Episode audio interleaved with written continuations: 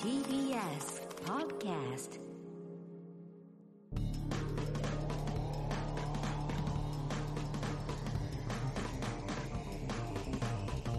方の決意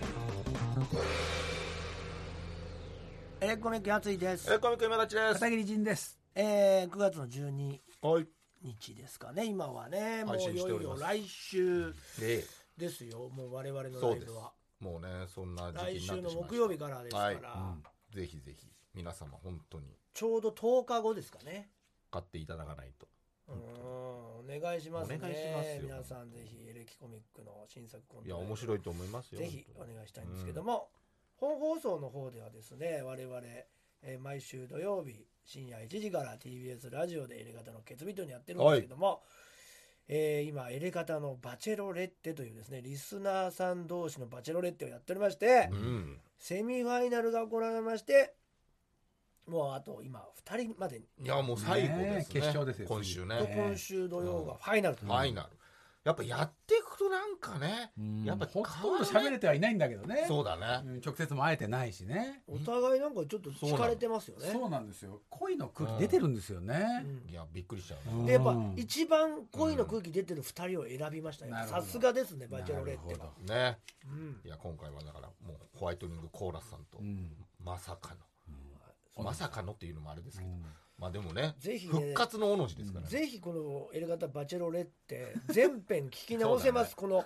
ポッドキャポスットドでキね。ャストでそうなのよぜひ皆さん聞いていただければと思いますのでお願いします登録もお願いし四ま週す聞いていただければ、そうですえー追いつけましたお願いいたしますね、はいということで片桐さんもねもうじゅ舞台ジュージュージュージュー言ってましたけど先週もだっ先て々週10じゃないけどねあれまはあな一般的に聞くとさねすがに今週はもうそういう呪い10はなかったんですよいねや、まあ、10はないんですけど、まあ、階段落ちは10もっていうかうできるようになったんですか階段落ちをう、んなんかあの、新しく稽古場移動したら、その先の床がちょっと硬くなったんで、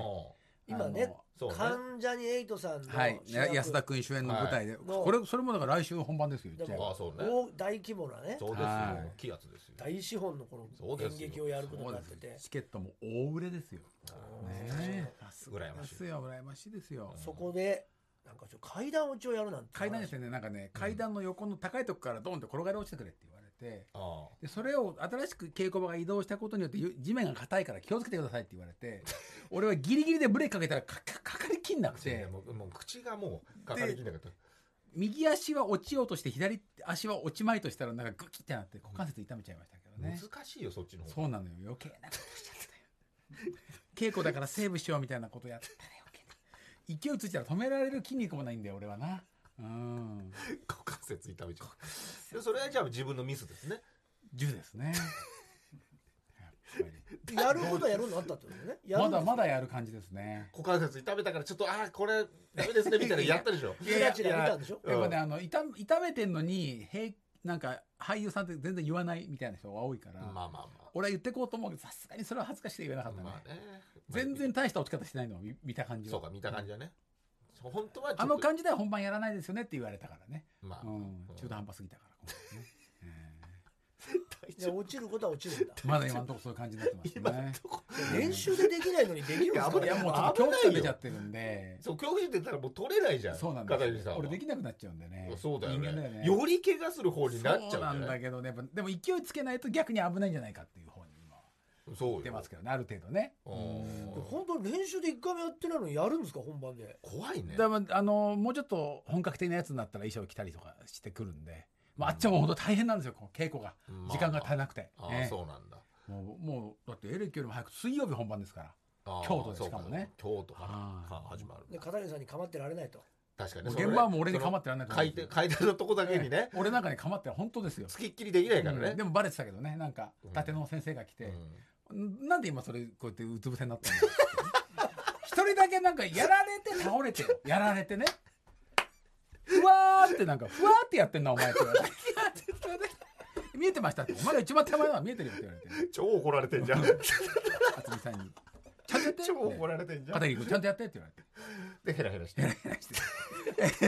えーちゃんとってどうですか?」と「言っただろう」って言われて やられて倒されるんだからけー っつって銃だなと思ったなムカつくなこいつムカつくなムカつくわ本当怒られ怒られるよそりゃうんそう銃じゃ銃ばっかりって言ってるけど銃じゃないやっってぱ立島気づくねそりゃ俺ばっそうだよ俺ばっかりひでえんだぜみたいな。もう銃ばっかりっつってたからやってないんだから。銃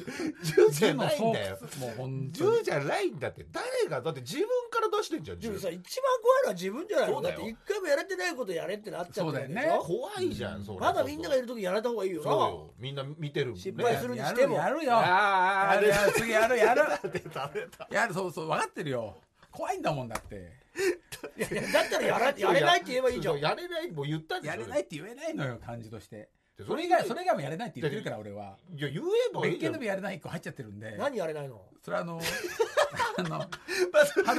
やれない一個使っちゃってんだ黒も木ん春ちゃんね俺の奥さん役の人を脇挟んでグーって引っ張るってだけなんだけど力がなさすぎてなんでできないんだよ引っ張れなくてなんでだよそれはあの靴だ靴があの滑らないせいだってことにして言ったんだだよ単純に腕力が全くないからなんだなんでやれないんだよそれがけど全然ここで使っちゃうから階段落ちだから大変なやつができないんだよそうだよそれ全然いけるでしょいけないのだよっそれ何回か最初はいけたんだけど稽古場が変わってめてっちゃ踏ん張ってるってことなの稽古用あのっちが靴になったら滑りがなくなっていけなくなっちゃったからかかとにタイヤがついてる靴にはできませんかって言ったら昭和30年代の舞台なんでえかよかとにタイヤがついた靴無理ですって言われそんなて靴ねえよあるでしょ子供が履いてるやつはかかいとにやいやい走るやいややついやいやいやあれにしてみませんかあのって光るやつ光るやつあんなの危なすぎる笑よったらス逆ーにッて運べるし絵的にもとっても面白いと思うんですよって言ったんだけど運べないってじゃあじゃあもうあるじゃんもう歩いて歩いてって言われてやば面白くなくなっちゃうけどって言わいやいや面白くないよそうなんだ危ないってそんな滑る方が絶対事故するよれてで滑んなすぎてで腕力なさすぎてでそっちでしょどっちかっつうと他のあの縦の線やってもらったらスーってやっててこうやってやるんですよっつって同じようにやったんだけど、うんちょっと僕だとできないいやですそこでなんか一個もう使っちゃったらそうなのよちょっとできないですねやっぱできないっすは一回なんだできないっす一部ねそれだけあそれだけそれだけまあ隊でできできないっす、うんでも二個目でも階段もできないででききなないいできないっすでしょあそっちの方が今んとこでもどっちどっちをで使うとしたらやっぱ引っ張る方なのでも怪我するとしたらそっちだよねそうだちよろんねうんこっちの方がやっぱ怪う我するよ、んで今のところ一回も成功してないよね一回も成功してないでできないじゃんだからそれは動できないよだからできないっす二個目発動するしかないきやよすい稽古着でできないんでしょそうそうそうそう確かにねそれでもっと衣ね装着たらできないんじゃないもっと込んだらそうだねよねだからあ役者魂が発動するってことあそういうことその本番はキャアラドレナリンが出てとか役に入れるか痛らくいやないそとのか瞬間片桐に戻るよねあーあーやっぱり恐怖って 恐怖が役を凌駕するから片桐がで言った方がいいんじゃないじゃんそうよできないあそってれそれを言った方がいいよそうだねそう怖くて片桐出ちゃいますけどいいですかってですねその時にそしただらかもらうた立石に言おうと言うから変なことになっちゃうから演出家に言うよ立石言うから変なことになっちゃう変なことにはな立って石のないよ方もやっぱ諦めが早いもういいできないったらもういいよって言って確くかれるにらね他のねそうそうそうそうあのしっかり見せる場面作りたいかそらうねそうそうそう確かに別そにこ大したとこじゃないかそらうだねそこはねうんだ別にから俺がモンドリ打って入ってきてこう俺のパートになるとこだからああ目立っ目立ってほしいんだそうか初めにね目線をねそうそうそっちに集中わーって揉めてるとこにゴロゴロゴロって転がってきてほしいっていううんそうねそうなんだよそこ今できてないでしできてょない何か何か事故が起きてでるなって周りもいみうんなも事故って顔見て見てるから 大丈夫ですか本当に片桐さん本当大丈夫ですかって共演者みんなに言われた言われたたらそのチャンスじゃんチャンスだよいやちょっと難しいこれできない怖いんだよねですよね言った方がいいんじゃないですかってあ言われてそうだ言った方がいいしたらう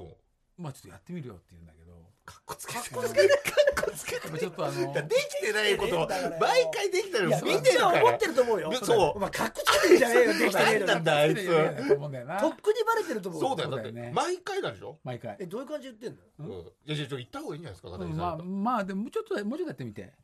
うんいやでも昨日もダメだったじゃないですか危ないじゃないですそうたらそうか毎回できてないんだでもねちょっとうん多分ねちょっと分かってきたからいや本当ですかうんじゃあ怪我今大丈夫ですか怪我してないですかしてないちょっと股関節痛いだけでいやしてるじゃないですか言った方がいいですよやっぱしでもやっぱゴロゴロっていくのはいいから絵的にはいいからねそれがまあねそうですうねんまあじゃあ頑張ってくださいねうんありがとうございまますまああいまつあかっこつ けてるなバカまただよあいつバカ何かっこつけてるのままた言いましたねあいつなんで言ってんのこっちが促してん結局本番やんねえかのにいやできないよねあれ絶対本番やんねえのにずっとかそうそういつまでかっこつけるか見てみようぜそうだやってやろうぜあいつマジでってなってるから ねなってるから裏で裏で言われちゃってるよもう言われちゃうから忍びないよ俺らはな俺は仲間としてそんな10だな10だな10じゃねえよこれが10 10じゃねえよ中だよじゃねねええんだよ絵に描いたような銃ではこちらのコーナーねマジなんなんだ行こうよかなこれもまさに、はいでもこれこそ片桐さんですよはい今度会ったら行ってやるよ言いなさいよもう、やめさせてくださいうん明日やめ明さ日せて言っくたと方はがい言いいたかったけどうん言えなかった、うん今度会ったら行ってやるとためにためて思いをドバッと吐き出してもらううんまさに、まさにねそうだねうん今日行ったねいっぱい、でもまだあの、まあやれる気でいいそうかっこつけちゃうからだなまだやれる気でいるんだけどねうんそっちの方がやっぱかっこいいからねうんつって言って一回もできねえよやっぱ絵的にはそっちの方がいいんだよ絵ね的にはやっぱねそれ俺に見見せて俺を注目させてからのシーンだからそうなんだよそれはねまあそうなんだけうど、ん、うんじゃあやるんですねはいはい今度だったら言ってやるよ絶対やんねえんだよあいつ何格好つけてんだよって。 他の役者が今度だったら言ってやるよだよ、本当に。どうせ本番やらねえの にそうねもっとでもねややめやめるって言ったらまたもっと違う違う手を考えてくれるからいやだからそうだだからよ先に新しい演出そうでそうそそのうやれそうなことを考えてくれそうじゃないそうだそっねちの方がいいよ。怪我してからじゃ遅いもんねじゃあやめときますうん。ちょっとやってみていい何回やるんなんだかよ。ねやりたい気持ちはあこるんだやけどねりたい気持ちはあるんだよ体片桐がやっぱ NG 出しこつたけねてね俺はいいんだけど片桐がいつ全部片桐だろ。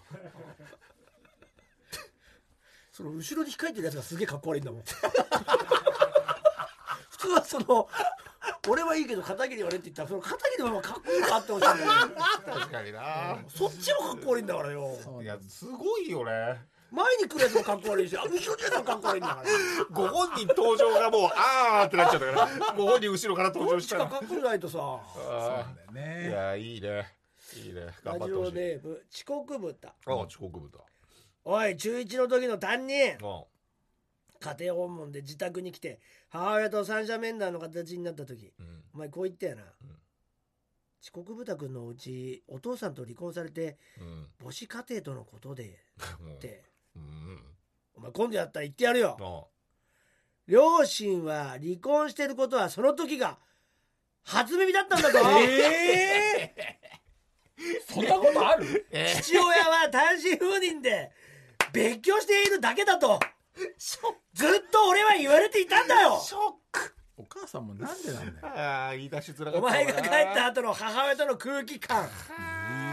めちゃくちゃ微妙な感じだったんだからなそうかじゃあ名字とかも変わらずにねお父さんもああ。これすごすぎるな小三小三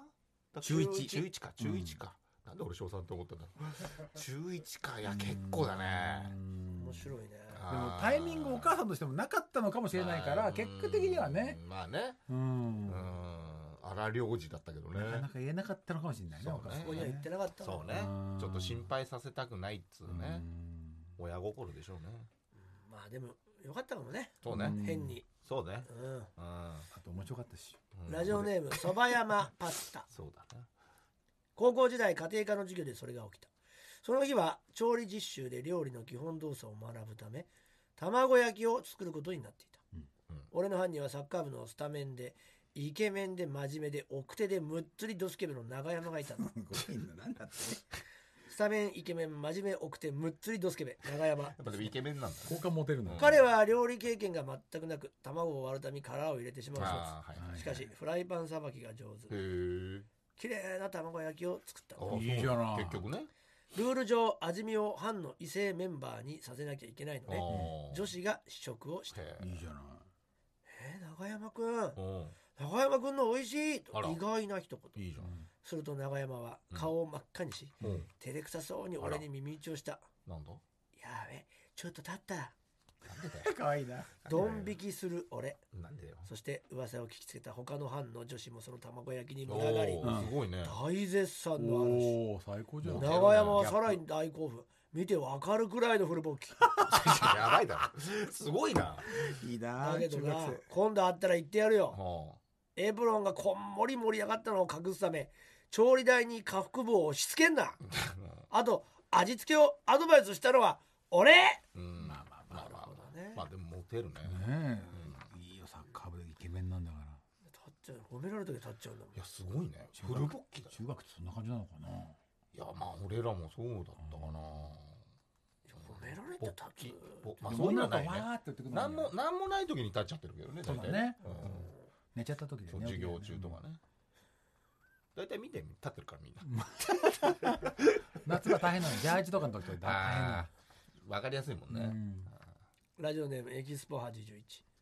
小学生の頃クラスメート Y 君とプラモデル屋におー BB 戦士のプラモを買いに行った時まあまあそのプラモデル屋はポイントカードがあってうん500円の、うんうん500円で1個のスタンプを押してくれます、サニースタイル。うんお店の頭文字「ふ」を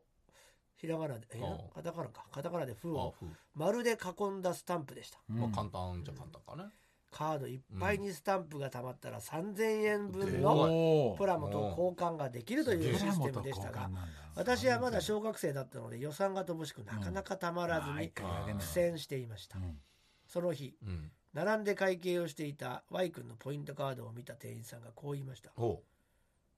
ちょっとあんたあれこのスタンプ自分で押したやろ!怖い」 Y 君のカードを覗いてみるとうんびっしりと負のスタンプが押してあります。うんうん Y 君はうん「えいやあの」うんとどおどおどしていまっすちなんだろうね店員さんはうん「うちはたくさんスタンプ押す時はうんあー控えを取ってるから分かるんよそうなんだあんた前回から一気に何十個も増えとるやん!」いやーしっかりしてるあ Y 君は泣きながうらんスタンプを偽造したことを白状しました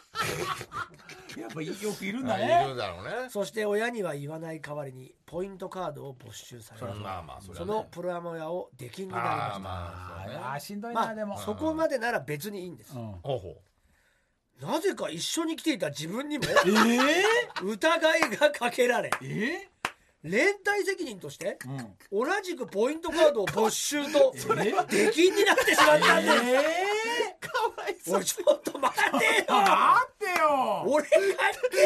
ないやん関係ないよポイントも4分の1ぐらいしか溜まってないしと思ったもののういやそうだ Y よ君 Y 君は泣きまくって話になあーるしそうか店員さんは怒ってて怖いそうかし結局自分も頑張って貯めていたポイントカードを没収の上出禁を受け入れたのでした理不尽おいプラモやろ店員と Y 君 そうよ今度会ったら言ってやるよ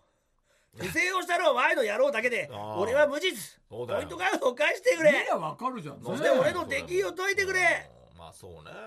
あれから30年30年かプラモ屋は今でも営業していあるるんだもう大丈夫だよ店の前を通るバたレないびよもやもやしていますバレないってそりゃ大人なんだからお前あの時のできああん時のお前偽造したやつの友達のやつのできたやつだろ 一緒にいたやつだろできんとっつってバカ野郎っつってこっちは控え取ってるから分かんだよいやいや落ちてないんだから控えとってたとはしたら分かるだろそうなんだよ増やしてないことが出禁のやつは顔は全部控え取ってるから大丈夫なんだよこっちはいやこれ分かんだよこれもあげようあげようよいやこれ理不理不尽あの時だ親に親だったら絶対行くけどねまあ片桐さんがやっぱちょっといいうんはあって顔したもんねやっぱねえーでも俺たちの時のプラモ屋さんって機嫌が悪い人からだとすもう何何してきたんだとかいうようなプラモ屋さんばっかりだったからねいやだって悪い悪いことするかそらいでしつょはね何にもあーそうだたねだ見に行っただけ片で桐さん片桐さん悪いことするからそうややられるわけじゃん買わねえくせに来んじゃねえとか言われたんだから私一回死んだのかもしれませんああ身の回りで起こった怖い話や不思議な体験談を紹介するという書籍かもしれたねい人気ろんなジャンルありますからこれもはい本もぜ今回もいつひはいお願いしますはいまあね毎回ありがとうございますねえ何かしらよ送っていただいてなんかね長編っぽいねこれからもぜひ送っていただきたいんですけうんやどっぱ名前もねこれねえーよく送っていただきますねラジオネーム岡田会のあはい岡田会あれえー方がはい来ました、ちょっとね長編ですねね楽しみ僕は当時小学3年う生、んあ賞賛だ年末クリスマス前の冬休み、ん僕たち家族両親兄自分、えーは車で1時間かけて商店街へ行ってそこにある大きなデパートで贅沢に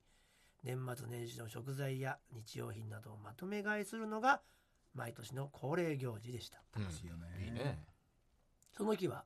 母からのクリスマスプレゼントとしてデパートでファミコンのカセットを1個買ってもらえるという最高じゃいいない待ちに待った日でもありましたうん何選んだのかなデパートの前で母からうん「1万円札を渡すからうんデパートのおもちゃ売り場で欲しいカセットを1個買ってきてよいいよああお釣りは全部ママに返してねなるほどうんパパとママはこれから地下食品売り場に行くから1時間後そこで合流ね」はいと言われ人がいっぱいだ僕はそうだね確かに1万円札をポケットに入れ怖いだって裸僕でと兄は商店街を散策することにしました裸でう一ん万円その日も例年通り商店街全体が赤く彩られあー街全体が優しさに包み込まれたような明るい 温かい雰囲き気つだなうんある一箇所を除いて何一箇所その年うん人通りの少ない奥のあまり目立たない狭いスペースにうんブルーシートを引き、ほうそこにファミコンカセットを並べているえ簡易的な露店があった の怖ええ今考えるとおそらく商店街の許可を取っていない違法な露天商だったとそ思いまんすなの出てたんだ翌年の年末は姿を消していたのであーこの商店街で見た最初で最後の露店でした、はいはいはい派手なセーター金のネックレスパンチパーマの怖いお兄さんがタバコを加えながら一人で手店番をしていましたはい明らかに商店街とは違う人を寄せ付けない雰囲気の店構え見つけにくい場所見た目怖い人だったので当然お客さんは誰もいません、うんしかし僕はカセットを見たい欲にあふれ確かに見たいんだよ立ち止まってうん無造作に並べられたたくさんのカセットを眺め眺めていましたあするとなんとその中に僕が今日欲しかったカセットがあおう1個だけ売っていたんですおうそのカセットはおう新発売のおう「たけしの挑戦状」あーそこ行ったか対そ等のね時うん今ここで買わずデパートのおもちゃ売り場まで行ってうん売り切れていあたあらそういう嫌こだしとかまあねおもちゃ売り場はここから人気だった戻ってきたまあ時最初は人気だったかなおもちゃ売り場からここへ戻ってきたまあ売時れたと今ある最後の1個が売り切れていたらもう手にそうだね入ることができないという確かに想像するうんねもう冷静な判断なんてできない僕そはうね小学6年生の兄からうん多分すぐに売り切れるカセットじゃないから今からデパートに行けば普通に売ってると思うよああまあそんなにねわざわざこんな怪しい店で買わなくていいんじゃない確とかにいう忠告を無視してうん怖いお兄さんに「これください」と言って購入してうん無事に紙袋に入れてうんあく無事に紙袋に入ったカセットとお釣りをはいはい受け取りましたはいもう別にその後も兄と商店街やデパートの中をうろうろしたりして楽しみました、うん兄の言う通り5階おもちゃ売り場のガラスケースの中にはうんたけしの挑戦状が大量に含まれてそいりゃますそうだよまあなまあわけわかんないからな約束の時間にになったので兄と一緒に両親のいる地下の食品売り場まで行き夫無事に合流しました、うん何が起こってる買い物を済ませ車へ戻るう時、ん母に「ママありがとうこれ買ったようー」んと紙袋からカセットを出してお釣りを渡しました、うんはいはいすると母親は不思議そうな表情で僕に「あれうん デパートでカセット買ったはずなのにあーなんでそういう持こっとてかる袋が何も書いてない茶色い紙袋なの、あとレシートはと聞レかジれとね一瞬焦りましたそうがだね正直に言えば今回はあ許してもらえると思ったので、は先ほどの露店で買った理由を一通り説明いしまなるしほどた、なるほどダメでしたダメ母は大激怒あ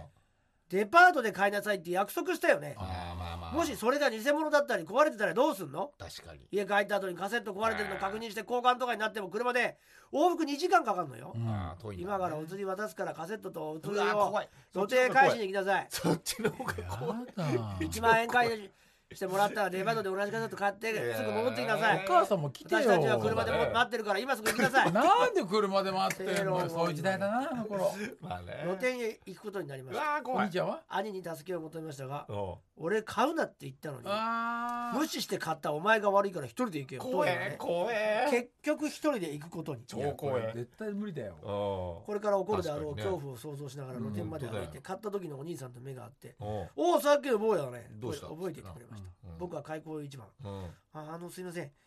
ややっぱりこれいらないのでお金返してくださいうん」と震えながら吐き出しましたうんすると優しかったお兄さんは顔を近づけ怖「おい坊や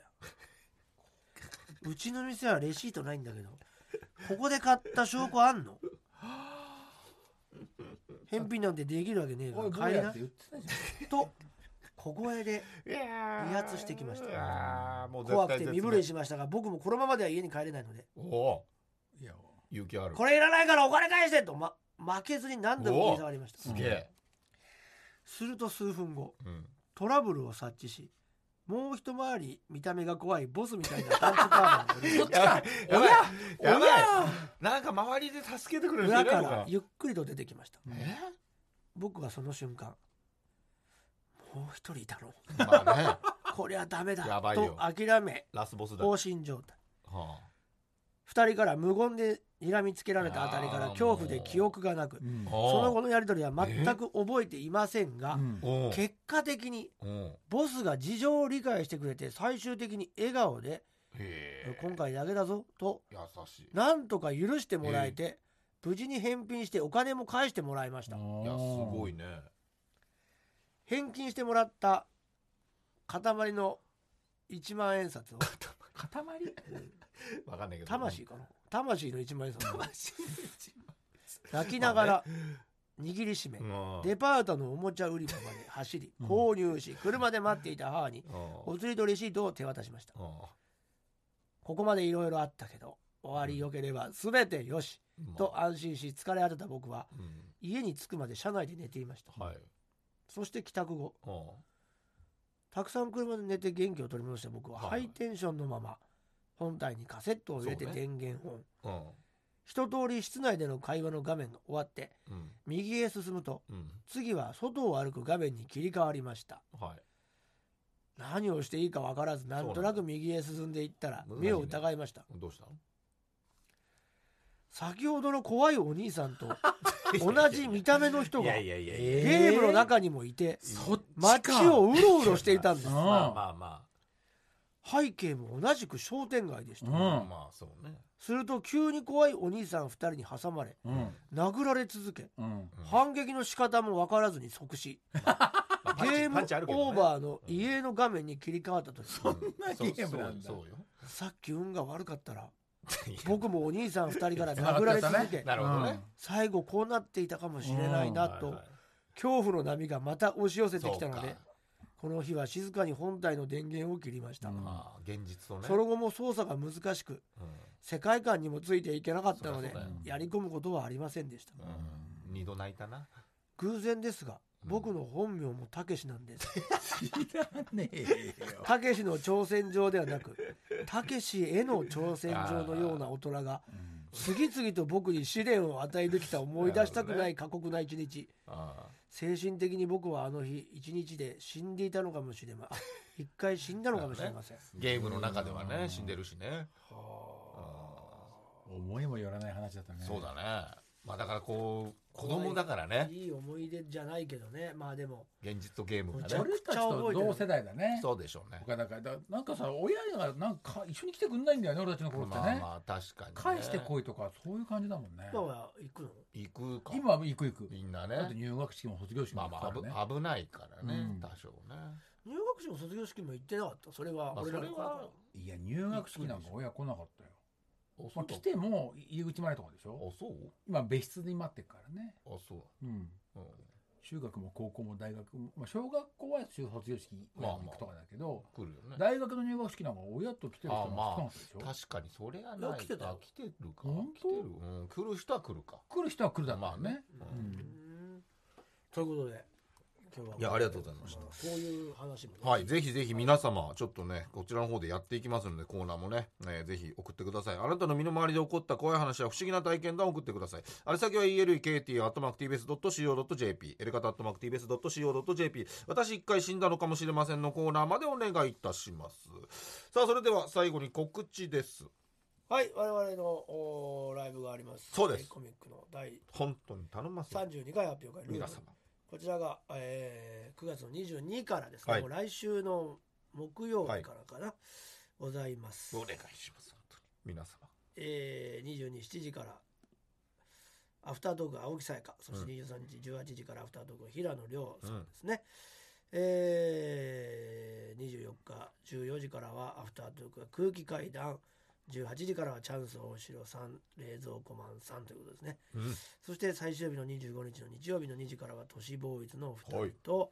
25日の18時は秘蔵映像と、はい。もう盛りだくさん。 14時の都市ボーイズさんにもいろいろし一ね回死んだのかもしれませんみたいな話聞聞きたいきね。たいね。うん。ぜひぜひ。ぜひ、えー皆さんすべてチケットは E プラスで発売中でございますので、お願いしまえーぜひ買っていただければと思いますそうです25日の昼夜は視聴チケットも発なるほ売が開始されたそうなので視聴チケットで、えー来れない方は見ていただければと思いますお願いします。はい、私は毎週金曜日21時25分からオンエアしてます。東京 MX 私の芸術劇場は、えー今週は、えーブルーピリオド展です。まああの YouTube とかでもね、えー息子と行ったりもしてますけど、番組でも行かせていただきました。うんえーそして、えー京都新風館1階ポップアップスペーススポットという場所でね、私のイラストスケッチ、あと絵画展という個展をやります。まああんまり広いスペースじゃないんで、あんまり、えー作品は飾れないんですけど、イラストが平面を中心に飾りたいと思います。えーもうしかも今週です。9月16日の金曜日から25日の10日間です。えー入場料は無料です。ええー一部では、えー一部20周年記念でのグッズの、えーねえー京都では買えなかった人も多いと思うんでね、えー再販もしたいと思いますよ詳しくはツイッターで随時お知らせしたいと思いますそして9月26日からですね、えー同じく京都でねえー先行話、えー、関ジャニの、えー安田君が主演でね黒木華ちゃんと出てますけど、うんもう始まりますんで、ねもう同じく京都なんでねこれ見に行ったついでにね僕の個展も見に来てくれたら嬉しいです、はい。さあ、ということで、えー本編の方も、あ見に来れないやこちらも、ポッドキャストの方もよろしくお願いし終まわす。終わってるわごめんなさいはい、ということで、エレガタの決意ポッドキャスト、今週はこの辺で、さようなら。さよならさよなら